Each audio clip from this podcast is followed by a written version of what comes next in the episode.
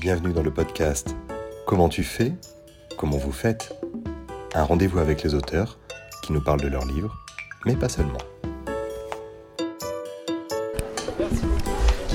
Bonjour à toutes et à tous. Je me trouve au Festival du Livre de Paris, où j'ai le plaisir de rencontrer Philippe Dupuis parler de son dernier album, Mon papa dessine des femmes nues, publié dans la prestigieuse collection Air Libre des éditions Dupuis, et co-dessiné un peu en partie avec Hippolyte, euh, son fils. Euh, Philippe Dupuis, bonjour. Bonjour. Mon papa dessine des femmes nues est un album intimiste, au cours duquel vous interrogez de nouveau votre rapport à la création, mais aussi vous parlez de moments charnières, un petit peu de votre vie et différentes interrogations que vous pouvez avoir assez existentielles. Vous mettez notamment en scène des conversations et un stand de vie communes qui vous entraînent dans des euh, réflexions introspectives et philosophiques. Et votre fils, c'est un peu une figure centrale euh, de ce livre, euh, notamment par sa présence dans les dessins. Il est aussi présenté presque en co-auteur dans la couverture de l'album. Et même le titre de l'album, Mon papa dessine des femmes nues, un peu une interjection qui pourrait nous, nous amener, nous lecteurs, à lire le livre et peut-être vous à écrire ce livre en fait, le, point de départ du livre, c'était vraiment de parler de, paternité. Le fait que je sois devenu père à 50 ans. C'est-à-dire un père, globalement, par rapport à une moyenne, un père âgé. Donc j'avais envie de parler de ça, de ce rapport-là euh, avec Hippolyte. Très vite, euh, ça s'est transformé euh, avec un regard sur le monde, le monde dans lequel on vit, le monde dans lequel il va devoir vivre. Et puis, euh, il y avait aussi le fait de mettre en, perspective le livre dans un travail que je fais depuis un, bon moment, qui est un travail sur l'art et sur l'histoire de l'art. Voilà, ça c'était un peu les, c'est, les ingrédients pour, euh, constituer le, la recette hein, du, livre, le plat, on va dire, à déguster. Et puis aussi, du coup, très très vite, comme c'est un livre de bande dessinée, d'images, que je fais référence à l'histoire de l'art et, aux œuvres euh, qui parcourent euh, l'art, j'ai eu envie de, convier aussi Hippolyte en tant que, co-auteur de, dessinateur. Euh, et d'où aussi ce titre qui, qui, est, lié à son regard sur mon travail, qui s'aperçoit que des fois je dessine des femmes nues. Et donc il y a cette réflexion qui est, mais que, que bah ouais, moi, mon, père dessine des dames toutes nues. Et donc euh, voilà, ça, a fait cet ensemble-là qui m'a aidé à construire ce livre comme je le fais maintenant souvent, de manière un peu au départ euh, euh, très ouverte, pas tellement posée. J'ai une manière d'écrire maintenant en bande dessinée qui est intuitive. Et après le, le reste, je dirais l'inconscient fait le travail de structure. Et justement, vous développez une manière de raconter, enfin de se raconter, de se découvrir, qui semble d'abord passer par la création, comme vous dites, de manière instinctive, plutôt que par l'écriture d'un récit proprement dit. Et donc, on sent un désir, non pas forcément de trop raconter, de trop en dire, mais plutôt de laisser les choses advenir et proposer une lecture sensible. En somme, en fait, faire percevoir les émotions plutôt que de les raconter factuellement. Et comment se passe ce travail d'écriture? En fait, euh, donc pendant de nombreuses années, je travaillais avec Charles Berberian, je dirais de manière plus classique, mais aussi parce qu'on était vraiment deux auteurs, donc il y avait vraiment une, manière de faire de la bande dessinée, entre guillemets, telle que ça se fait. Écrire un scénario, faire un découpage, décrayonner, ancrer, mettre en couleur. Bon, ça, ça a été toute une période qui était fructueuse et très riche. Mais à partir du moment où je, suis parti dans une autre voie, j'ai vraiment voulu avoir une autre manière de faire. Je m'intéresse beaucoup à la peinture, à la sculpture, à beaucoup de choses, à la danse, à la, vidéo. J'aime cette démarche artistique quand, je vois les, peintres arriver devant une, devant une toile, ils préparent pas. Enfin, souvent ils préparent pas. Quelques-uns font des esquisses, mais il plonge dans la toile directement et, on va voir ce qui arrive. Et moi j'avais vraiment envie de faire de la bande dessinée comme ça. Et c'est comme ça que j'essaie de le faire maintenant. Donc là je le dis, j'avais cette envie de, faire ce livre sur cette paternité et puis sur l'art et de, créer, tisser des liens entre ça, entre Hippolyte, la peinture, moi, la bande dessinée, le monde dans lequel on vit. Donc je, pose ces éléments-là par terre, c'est un peu comme un puzzle. Et puis après, j'essaie de voir comment les, pièces peuvent s'assembler. Question qui est, toujours de l'imprévu. Et le livre, effectivement, à partir du moment où je le travaille comme ça, il faut aussi que, j'irais presque, à la lecture, on se sente et au regard, on se sente. Donc en fait, le livre est monté aussi comme ça. Quand je dis monté, c'est vraiment ça. Mes pages sont montées. C'est-à-dire que des fois, il y a des, morceaux d'images qui traînent sur ma table et je les, rassemble. Je dis, oh, tiens, mais ça va bien ensemble. Donc je, je construis les choses comme ça. Et c'est pas un hasard, parce que même par rapport à ce livre qui parle de, ce rapport euh, avec euh, Hippolyte, je pense que la, la vie d'un. Ce qui va conduire le chemin d'un père et de son fils, c'est tout le temps ça. Le matin, on se lève et qu'est-ce qui va se passer? Moi, j'en sais rien. Lui, il n'en sait rien. Il va à l'école, il ne sait pas ce qui va se passer. Euh, je le retrouve à la fin de la journée, je ne sais pas ce qui va se passer. Hop, le travail de sa maman nous emmène à Taïwan, mais qu'est-ce qui va se passer? Voilà, le livre, marche comme ça, et, je dirais que mon travail maintenant marche comme ça. C'est-à-dire qu'il y a des séquences que vous avez peut-être mises de côté. le livre a un peu une forme euh, malléable. Et à quel moment on se dit, tiens, cette forme-là, c'est la forme du livre que je cherchais, celle qui me semble accomplie? Il y a des choses que j'ai, laissées tomber euh, parce que je les trouvais finalement soit pas intéressantes, soit pas probantes, soit un peu obscures. Et puis il y, a, des choses qui sont arrivées en cours de route. Par exemple, dans, le livre, c'est l'idée qui me vient à un moment, il y a, il y a donc, comme je le disais tout à l'heure, une partie qui se passe à Taïwan parce qu'on y est pas mal allé. Et je me suis rappelé que tiens, à ce moment-là, j'ai fait des carnets de voyage. Je vais les mettre dedans rien de tel pour emmener le lecteur à Taïwan que de, mettre en très très grand les pages, les pages de carnet de voyage. Et alors moi je me pose plus du tout la question de, savoir euh, si c'est de la bande dessinée ou pas. Moi je m'en fiche de ça en fait. Maintenant je m'en fiche. Je fais des livres. C'est un livre, ça c'est sûr, c'est dans la forme d'un livre, c'est pas un spectacle. À côté je fais des spectacles, là c'est un livre. Mais après que ce soit, est-ce que c'est de la bande dessinée ou pas, quelle importance C'est voilà, c'est une création. Et puis, euh, si ça fonctionne, normalement, le lecteur, il rentre dedans au début et puis il va jusqu'au bout. Ça, c'est dans le meilleur des cas. Hein. Et c'est très réussi, justement. Et, dans ce travail d'écriture, euh, est-ce que euh, votre fils Hippolyte a un regard? Est-ce que vous en discutez ensemble? Est-ce que votre, votre femme aussi, qui est scénariste, je crois, de bande dessinée, quel regard les autres peuvent avoir justement sur cette forme? Alors, du côté d'Hippolyte, euh, il, a, il a compris très très vite que je faisais ce livre. Après, je lui ai dit j'aimerais mettre des dessins à toi. Oui, d'accord. Euh, tu voudras en faire On verra. Je peux utiliser des dessins que tu as déjà fait Oui, d'accord. Il est comme ça, Hippolyte. Donc, j'avais son accord. Et puis, il m'a fait, il y a eu des pages spéciales euh, qu'il a dessinées spécialement. Il y en a une page d'attaque d'une armée. Ça, il l'a vraiment faite pour le livre. Et puis après, il...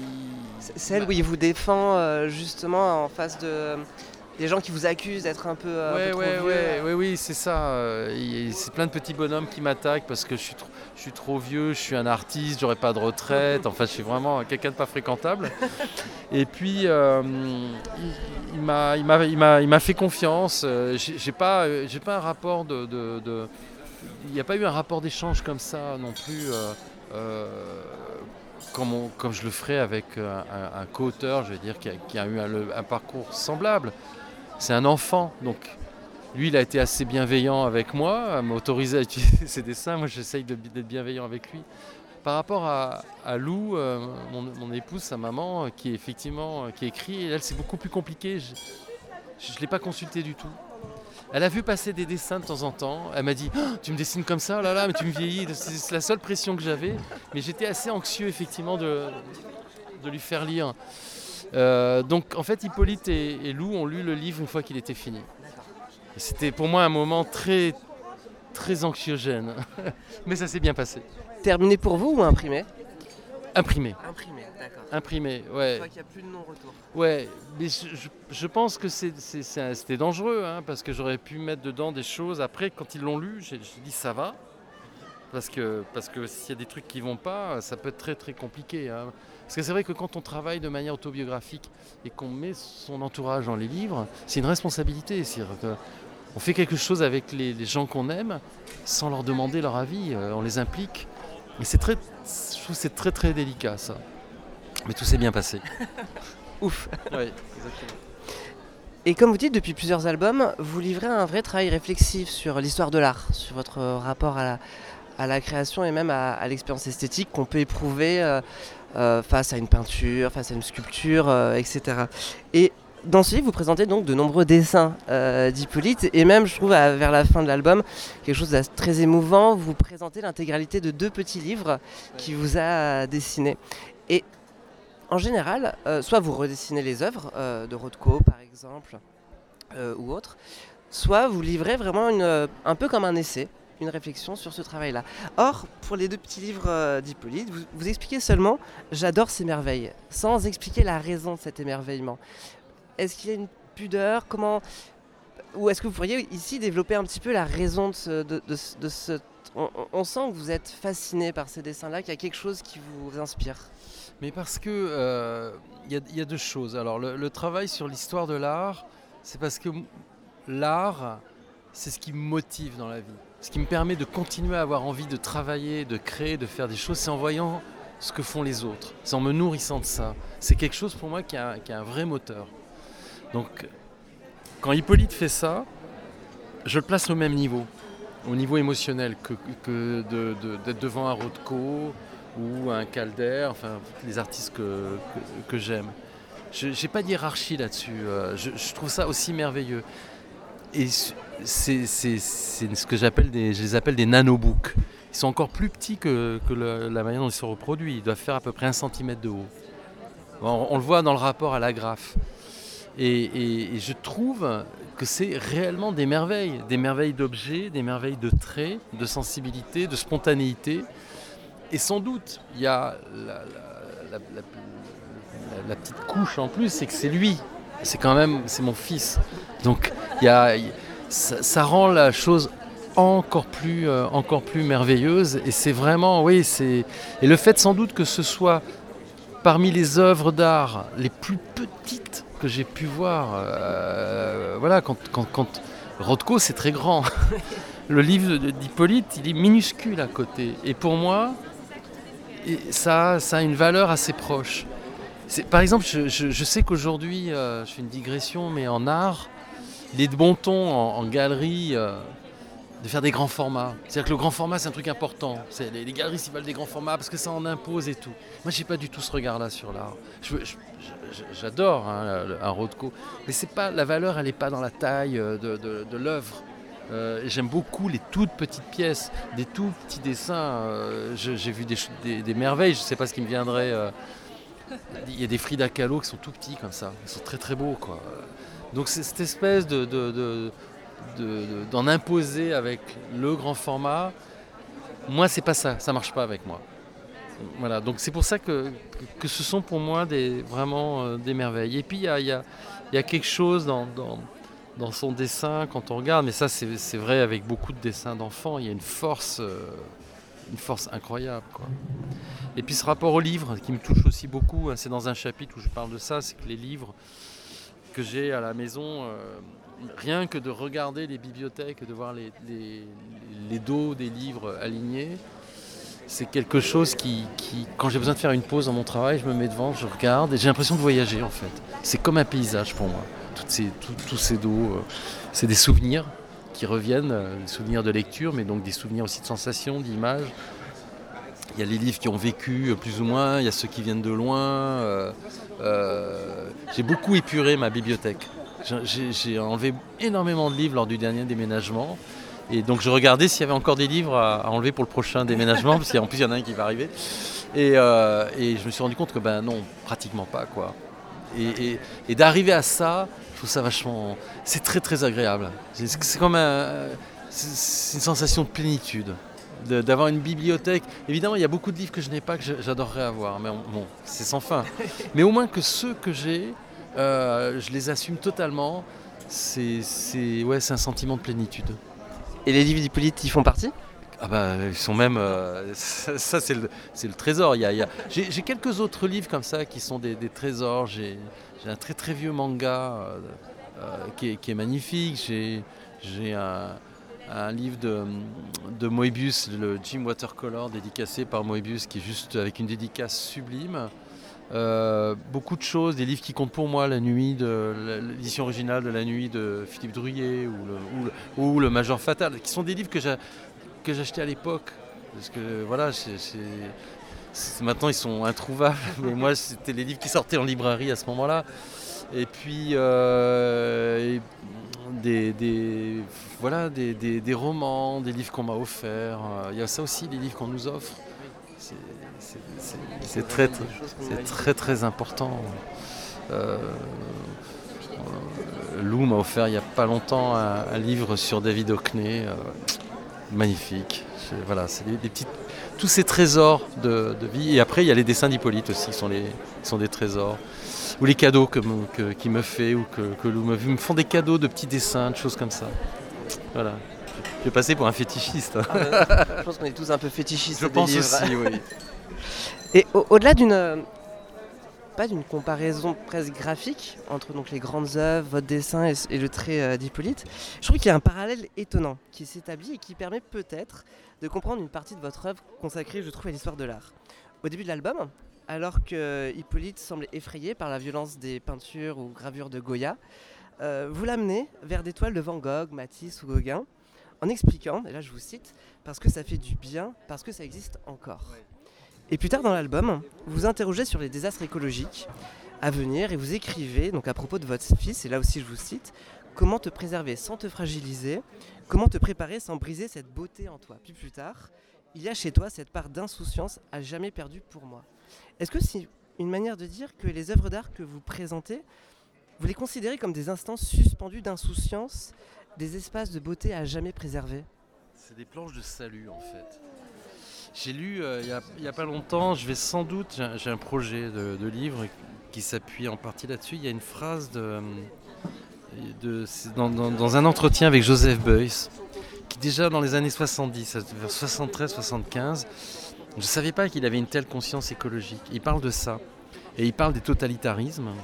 Et on le sait tous que, les totalitarismes font très très mauvais ménage avec la culture et avec l'art. Et qu'en général, euh, là où il y a totalitarisme, il y a perte d'art et de culture. Donc pour moi, les œuvres, quelles qu'elles soient, peinture, livre, euh, film, musique, danse, instant, euh, performance, sont, euh, sont les espaces qui, protègent nos, libertés. Donc après c'était très compliqué dans ce livre parce qu'à partir du moment où je me suis posé cette question, je fais un livre sur la paternité du rapport avec Hippolyte, je ne pouvais pas couper ce livre du monde dans lequel on vit et dans lequel il va grandir. Et dans un monde qui, à un moment d'ailleurs, je ne connaîtrai pas. Et c'est ce monde que je ne connais pas encore qui m'angoisse, pas pour moi, même si peut-être pour moi j'y serai confronté dans mes prochaines années, mais, mais même ça c'est pas grave. Mais c'est que lui soit confronté à ça, c'est quelque chose qui me, j'en parle hein, dans le livre, qui me, sidère et qui me terrifie quoi, et, et qui me rend une, à la fois triste et très très très en colère. J'ai fait un triangle comme ça avec l'effroi, la, la, colère et euh, je sais, me rappelle plus le troisième, enfin ça, revient. Et, euh, je, me suis dit, je ne peux pas faire non plus un livre désespéré. quoi. J'ai un livre avec cette relation avec mon fils, je ne vais pas faire un livre désespéré et je ne peux pas faire non plus un livre béat. Donc il fallait, il fallait jouer sur ces, voilà, sur ces deux tonalités-là, sur cet équilibre-là. Donc, euh, quand je, je le début du livre n'était pas celui-là. Le début du livre, c'est vraiment mon papa dessine des femmes nues, il vient me voir. Et, le premier début, c'était ça. Il me dit Mais qu'est-ce que tu fais, papa? Bah, Je dessine des femmes nues. Puis après, je savais que j'allais parler du monde dans lequel on, il va grandir. Et donc, j'ai décidé de, commencer avec des œuvres d'art. Et d'abord, des œuvres d'art qui me font penser à ça, à cette extinction, cet effondrement. Et voilà comment le traduire. Et, je me rappeler ces peintures de Goya qui pour moi sont vraiment d'une noirceur terrible. Et il y a à la fin euh, euh, Jupiter qui mange euh, un, de ses enfants. Et effectivement, Hippolyte, quand il a vu cette peinture-là, il dit c'est épouvantable, une peinture anthropophage, de, désespoir total.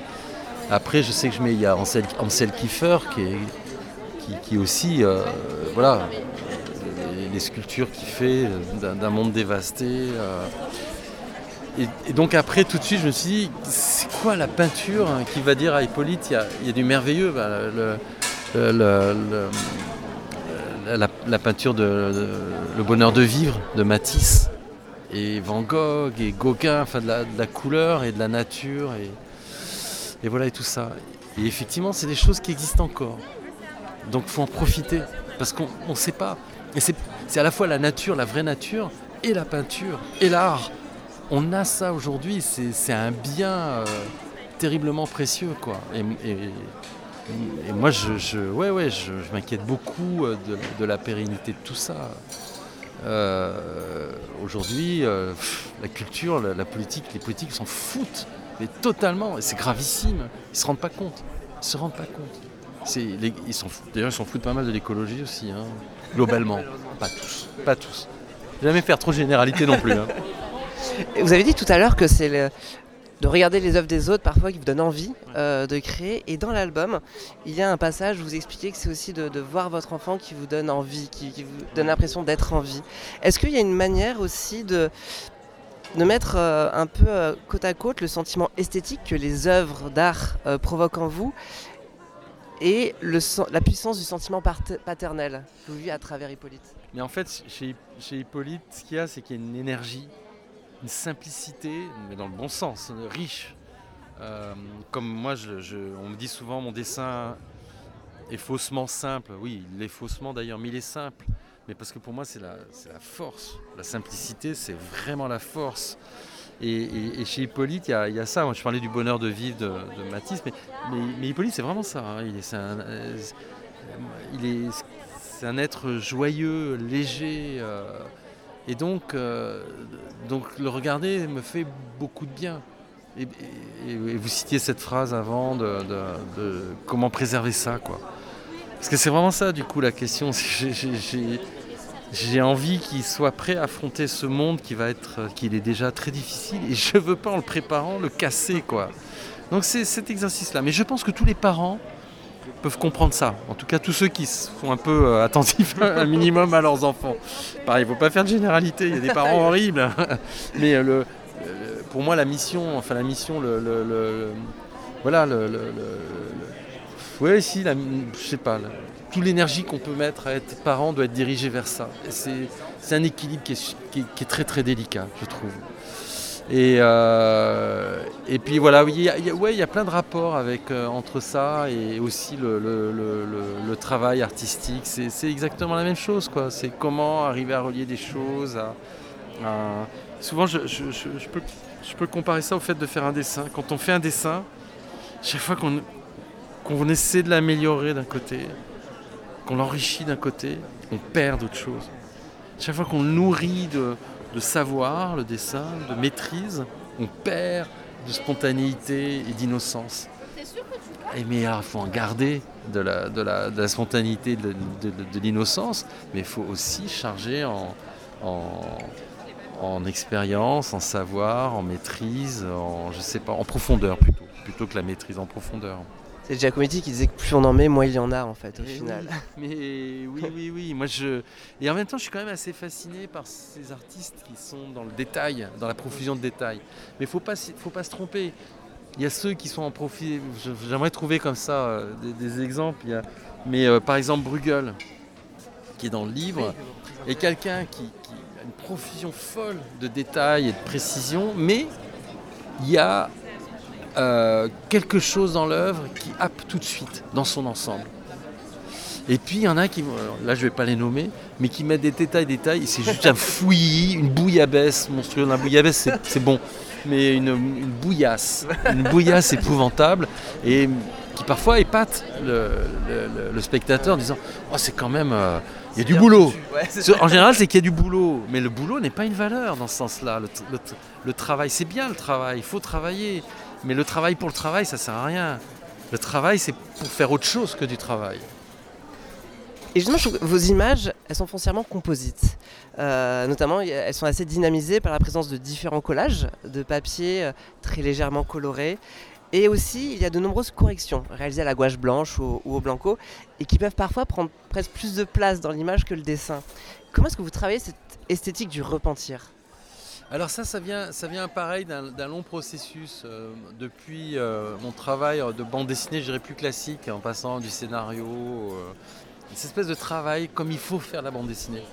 Pas arriver, donc au moment on dessine et puis après on nettoie les pages, on les nettoie comme si elles étaient sales, pour les rendre présentables, je sais pas. Puis après on les, on les colorie, on les colorie. le dessin, c'est pas ça. Un peintre, il colorie pas, un peintre, il peint un dessinateur, il dessine avec la couleur, avec ce qui lui tombe sous les mains. Et à un moment, j'ai compris ça et je me suis dit, mais, pourquoi cacher ça? Puisque c'est ce que je suis. Je ne suis pas un être parfait. Je me, je me trompe je m'égare. Des fois, j'ai un trait qui est juste tout de suite. Et des fois, je galère pendant euh, une demi-heure sur un autre trait. Et donc, je corrige, je recolle dessus. Je laisse ça parce que c'est ça la vie. C'est comme là, quand on parle, je fais des phrases bien construites et des phrases pas très bien construites, où je vais mettre un E. on va peut-être le garder, ce E, pour montrer euh, une hésitation, que l'idée ne vient pas tout de suite. Et c'est ça qui va donner de la proximité à avec l'auditeur ou avec le lecteur. Donc moi j'ai décidé que ma bande dessinée serait comme ça, parce que c'est ça que je trouve artistique. Et c'est ça que j'aime chez les peintres, ou les sculpteurs, ou les danseurs, euh, un comédien qui, bute sur son texte. Mais c'est normal, euh, c'est un être humain. J'essaie de garder ça. Et je me suis dit aussi d'une certaine manière que c'était ma couleur. C'est-à-dire que du coup, j'ai plus à mettre en couleur ou à coloriser. C'est-à-dire que je, dessine avec la couleur, je dessine avec le trait, je, parle avec du dessin. Donc je garde tout ça. Alors j'étais un peu je me demandais comment ça allait être pris dans ce milieu très conservateur des fois de la bande dessinée. Et globalement, mes amis dessinateurs ou dessinatrices euh, ont compris tout de suite. On m'a dit ah mais c'est, il y en a un seul que je n'aimerais pas qui m'a dit euh, c'est quand même dingue. Tu laisses tout. Euh, moi qui me fais chier à tout corriger. J'ai dit mais oui mais entends-toi, entends-toi. tu te fais chier. Moi je veux, je suis pas, je fais pas de la bande dessinée pour m'ennuyer quoi, pour, galérer. Donc je garde ça. J'aime parce qu'il y a ce rapport de proximité. On m'a dit aussi, on a l'impression qu'on peut les toucher, tes dessins. Et euh, c'est ça que j'aime en peinture, moi j'ai envie de pouvoir les toucher. On n'a pas le droit, mais, euh, bon, c'est ce que j'essaie de faire. Oui, ça, donnera un rapport en fait d'intimité supplémentaire. D'où aussi, je trouve, depuis que vous dessinez seul, depuis que vous avez arrêté le, euh, le duo que vous formez avec Charles Berberian, votre ligne a beaucoup changé, est devenue beaucoup plus gracile, beaucoup plus tremblée. C'est pour donner à voir cette main, pour donner à voir cette, cette création qui se fait en direct et, qu'on puisse se projeter dedans Je pense que c'est peut-être parce que euh, un des aspects de ma personnalité, pas le seul, c'est une certaine fragilité. Mais je ne suis pas quelqu'un de fragile en soi. Mais il y a, ça, ça chez moi. Et puis, euh, c'est aussi toute une réflexion en fait sur la bande dessinée. J'ai fait ce livre euh, précédemment qui s'appelait J'aurais voulu faire de la bande dessinée, qui a vraiment un livre là-dessus, qui est une réflexion sur c'est quoi la bande dessinée. Euh, je, dis ça dans le livre. Est-ce que, est que, est que je, ce que je fais de la bande dessinée ou est-ce que la bande dessinée c'est ce que je fais? Et, c'est quoi C'est quoi la bande dessinée euh, moi, moi j'en ai un peu assez qu'on dise, euh, j'ai tellement entendu ça, la bande dessinée, c'est des séries, c'est des personnages, c'est des trucs, ça doit être rigolo, ça doit être divertissant, ça doit être ci, ça doit être ça. Mais je m'en fous, quoi. on n'a pas à me dire ce que ça doit être, moi je fais ce que je fais. Et en fait, je me dis, mais pourquoi refaire 50 fois le même bouquin et 50 fois les, les, 3 millions de bouquins qui ont été faits avant? Donc c'est sans doute très prétentieux, je ne cherche pas à révolutionner, mais d'un point de vue purement personnel, au moins j'essaie de chercher. Je suis pas sûr de trouver, comme euh, Picasso disait, je cherche pas, je trouve. Je suis pas du tout Picasso. Donc moi, au moins, je vais déjà essayer de chercher, parce que c'est ça qui m'intéresse. Et après, je livre les choses et puis les, gens en, prennent ce qu'ils veulent. Mais, euh, mais j'ai vraiment envie. J'ai on me dit des fois, mais toi t'es plus dans la bande dessinée, rien qui dit ça, t'es dans l'art contemporain et tout. Je sais pas, mais non, mais si, si, je suis auteur de bande dessinée et j'aime ça. Là, je parlais de La Nuit de Druyer, euh, de Major Fatal. Enfin, ça m'a vraiment nourri. Et je trouve que c'est des œuvres phénoménales. Et, j'adore tous ces artistes-là et je, place la bande dessinée très haut. Du coup, je, y a, ouais, c'est bien. J'ai de l'ambition c'est pas être ambitieux, j'ambitionne d'essayer de, d'essayer, au moins d'essayer quoi. Voilà. Donc ça, passe par là, voir comment euh, euh, avec du dessin, avec, avec de la couleur, avec un livre, j'ai fait des livres objets, et puis après euh, comment ça, ça va aller un peu se propager vers mon travail en installation ou en spectacle, et comment quand je fais un spectacle, je trouve quelque chose, comment je peux remettre ça dans un livre? C'est pour ça que j'ai mis le, carnet de voyage dedans. C'est un carnet de voyage, mais ça, participe au récit. Donc euh, voilà, c'est un, tout. J'ai tout ça et j'ai envie de, de créer quelque chose avec ça. Et vous créez de belles choses. Merci beaucoup Philippe Dupuis. Euh, Mon papa dessine des femmes nues est disponible aux éditions Dupuis. Merci. Merci.